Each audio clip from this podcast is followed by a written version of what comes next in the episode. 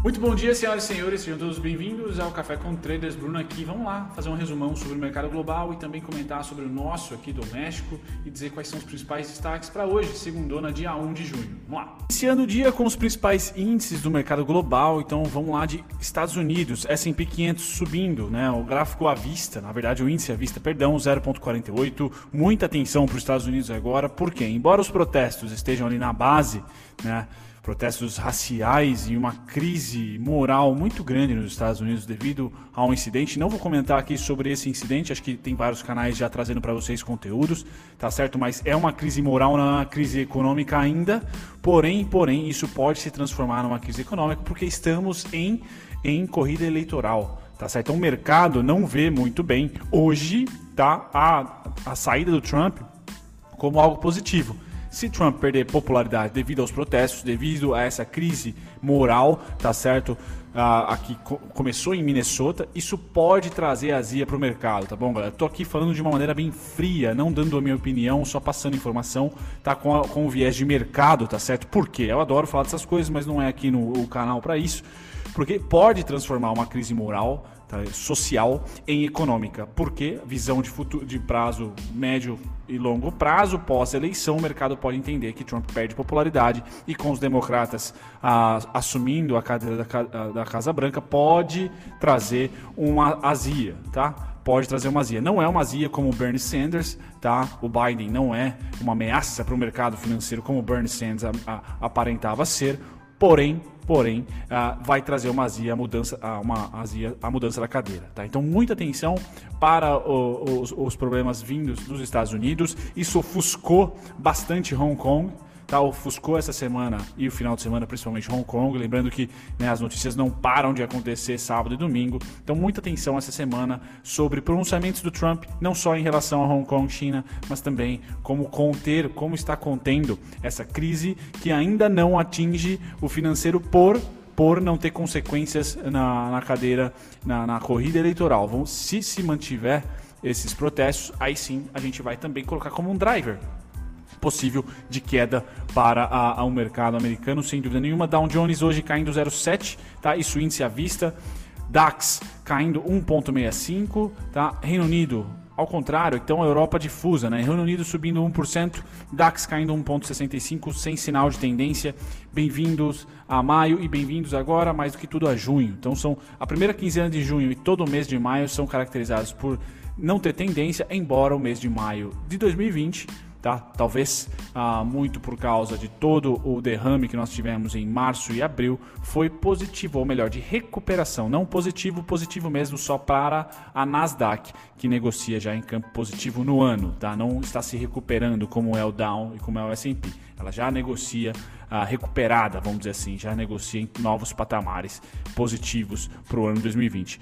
Nikkei caindo, ah, subindo, perdão, 0,84 e aí sim Hong Kong consegue respirar aqui 3%, subindo 3,36%, finalmente depois de uma semana muito dura a semana passada para Hong Kong devido ao problema lá sim, que já é econômico, político e econômico entre China e Hong Kong. Tá certo? Não é novidade, sempre rola algum atrito por lá, mas agora ganha holofotes, na minha opinião, principalmente pelo ano eleitoral norte-americano. Então é muito importante, é um palancaço político para o Trump. Hong Kong não deve sair do radar, somente essa semana sairá se os problemas domésticos dos Estados Unidos continuarem, tá? Bom, para nós, Brasil, não temos nada de ver com isso, por quê?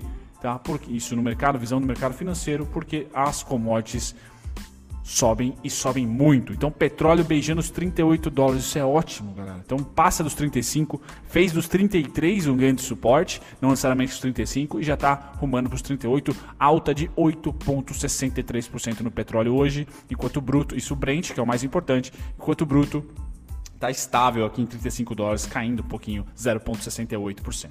Então, muito importante essa subida do petróleo, vai segurar junto com o minério de ferro, que é o próximo. Bom, vamos para o minério de ferro, 100 dólares, 99,50. Então, minério de ferro subindo 5%, uma tempestade perfeita para o mercado acionário brasileiro. Sem dúvida nenhuma, petróleo subindo, mais minério de ferro subindo, pode ter azia que for no mercado externo. Capital vem para cá se proteger nessas duas grandes blue chips, por exemplo, como a Petrobras e a Vale. A Vale já tem uma das maiores capitalizações da bolsa, se não a maior de, de, de, de maio, tá certo? Em termos de volume financeiro também é esse movimento. Não tem jeito, o Brasil acaba sendo blindado no mercado financeiro por essas duas grandes commodities, tá certo? O que vem de praxe depois, o que vem em terceiro e quarto lugar são as commodities agrícolas que a gente vai passar. Mas minério de ferro subindo 4% hoje e petróleo subindo 8%, isso segura um pouco a barra do possível mau humor que venha a acontecer durante essa semana. Dois conflitos mundiais e também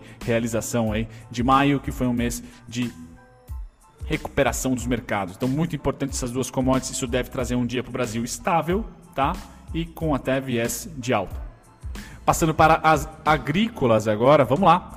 Então, hoje nós temos cafezão caindo 2,83%, algodão estável 0,03%, soja 0,06% de queda, trigo 0,62 de queda e o açúcar subindo 1%, mas sempre na casa dos 10 centavos, milho 0,15, ou seja, as commodities de grãos, principalmente agrícolas, estão todas em equilíbrio, sem tendência nem de alta e nem de baixa, já desde o mês de maio, segurando ali. Então, um equilíbrio muito forte entre oferta e demanda. Quem não está equilibrada é a proteína animal. Vamos lá. Então, se você acompanha o café, sabe que os porquinhos ali já chegaram, esse sim, em um equilíbrio. Porém, o gado, ops, acabei colocando em cima aqui. O gado ainda não. Então, porquinhos hoje 0.13 de variação negativa, tá? Enquanto o gado de engorda cai 0.11 neutro, tá? E o futuros de gado em pé esse sim cai mais de 1.45. Então, enquanto o gado está realizando a alta da semana passada, tá? já os, os porquinhos mantêm esse preço entre 56 e 63 máximo como região de extremo equilíbrio uma das commodities de proteína animal já chegaram ao seu patamar de equilíbrio no primeiro semestre, na minha opinião, e gráfico passei para vocês, enquanto a outra ainda tem espaço para subir. Principalmente o gado. O gado ainda tem espaço para subir, sobe 3, 4%, retrai 1, 0,5, tá certo? Em tendência de alta para esse cara aqui. Então atenção, porque o setor ainda é resiliente para esse primeiro semestre. Voltando aqui agora e falando sobre os principais índices futuros, quem que nós temos aqui? S&P neutro 0.24, então como eu falei, ainda não atinge de forma pesada, não atinge, tá? Nem de forma leve o mercado financeiro, os protestos atuais, a crise moral e talvez política daqui para frente. Se for política, aí vai beijar a econômica. Você não tenha dúvida que a gente vai ter aqui a, a, alguns repasses negativos para as, as oscilações dos mercados, tá certo? Então Nasdaq caindo 0,53, S&P 0,24, Dow Jones 0,14.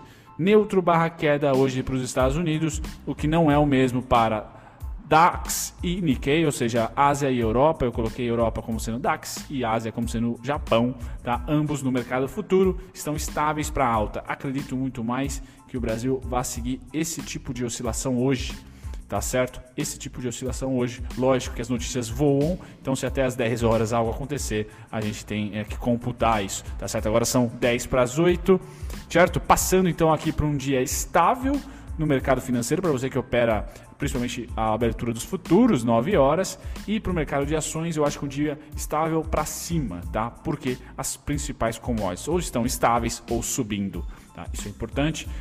Passamos daqui para os contratos de juros, vamos lá.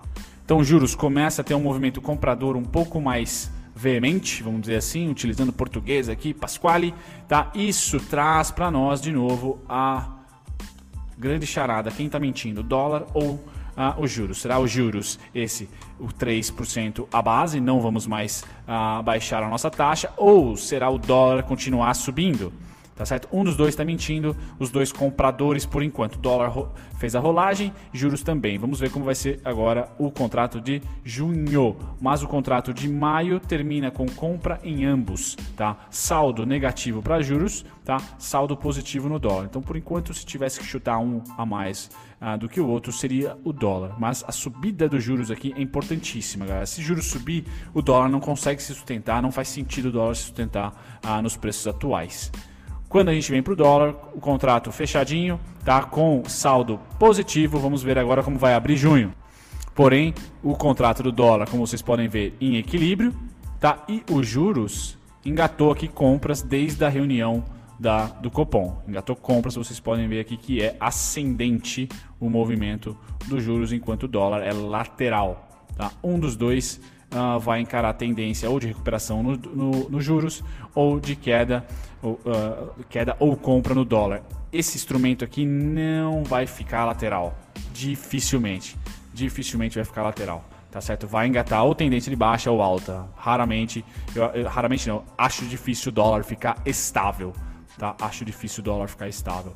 Pois bem, agora no índice futuro, o contrato que não fechou ainda passa a ser vendedor. Então, gringos vendendo, ah, pondo no bolso o seu contrato futuro, pondo no bolso, perdão, aqui já estão posicionados em venda, tá? Então esse contrato vence dia 15 de junho, vendendo curto prazo, ganhando, se posicionando contra o mercado de curto prazo e quando a gente passa para o mercado de médio e longo prazo, compras consistentes, tá? Ainda não em tendência, tá certo? Tendência clara, mas são compras consistentes. Tá zerando ou tentando chegar para zerar esse saldo gigantesco. Aqui realmente é saldo, tá? Porque o contrato futuro ele vence, aqui não, é posição realmente de venda. Falta muito ainda para eles zerarem, mas é importante ver essa, essas comprinhas já realizando no, no preço atual tá certo? E também se posicionando, fazendo stock picking em algumas empresas específicas. Sempre trato aqui a importância de você ter o seu RI da empresa que você segue bem atualizado. Tá? Então, compras consistentes, eu tenho aqui o dia 27 como última atualização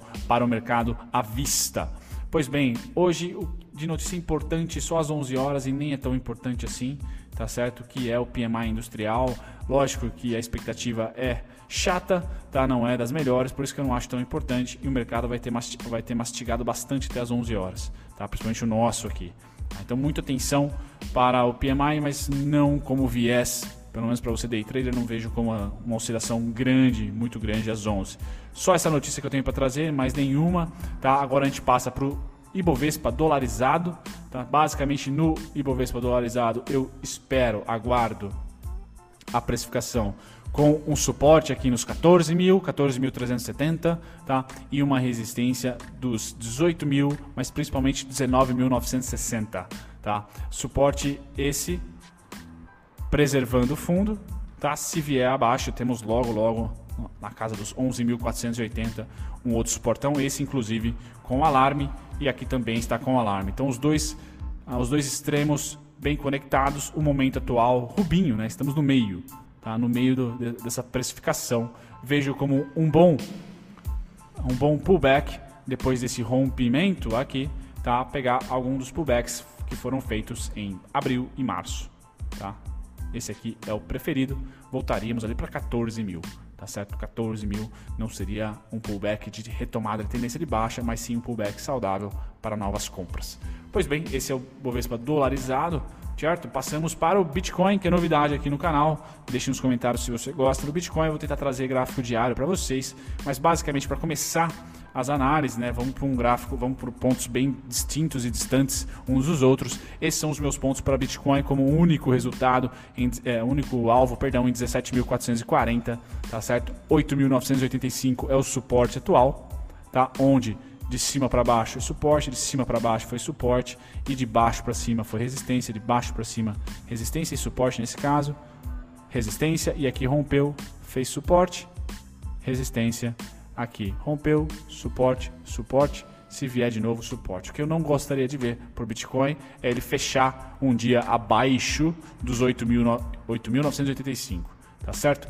Abaixo dele tem 6.569, depois só 4.448 e 3.084. São esses os grandes pontos do Bitcoin. Acho que todo mundo aqui é longo prazo para o Bitcoin, né? E único alvo lá em cima, nos 17.440. Pois bem, passado de Bitcoin, a gente passa para as principais oscilações de sexta-feira. Tá? Vamos trazer aqui a pole position clássica do volume, né? sendo Oi, VVAR, tá? grande uh, pole position é a Oi, só que a VVAR pulou para quarto. Então aqui, ó, interessante, Embraer e Petrobras performando aqui com grande volume negociado. Tá destaque para Embraer, então, Azarão aqui e também os Minas, setor de cirurgia minério de ferro tende a performar muito bem com essa subida da commodity. Tá? Quando a gente passa agora para as maiores altas de sexta-feira, tá? eu destaco aqui para vocês Shu, setor industrial, né? a Shu e a FESA aqui, mas principalmente a Shu 4, você que é acionista dessa small cap é interessante, Shus. Então esse é o destaque que eu trago e também a WIS recuperando, tá certo? Principais quedas eu trago Mil. Então a Mil e a MYPK, duas ações que eu, que eu trouxe para vocês recentemente. A Mil ainda não está marcada aqui, inclusive, que eu preciso fazer uma análise dela, tá certo? MYPK, então, que eu trouxe recentemente. E a Enalta, mesmo com o petróleo subindo, a Enalta aí teve uma desvalorização grande ah, na sexta-feira. Certo, galera? Tô de olho aqui na Enalta, tô de olho na Odonto Prev também. Fico por aqui, espero que vocês tenham gostado. Até o próximo café. Tchau, tchau.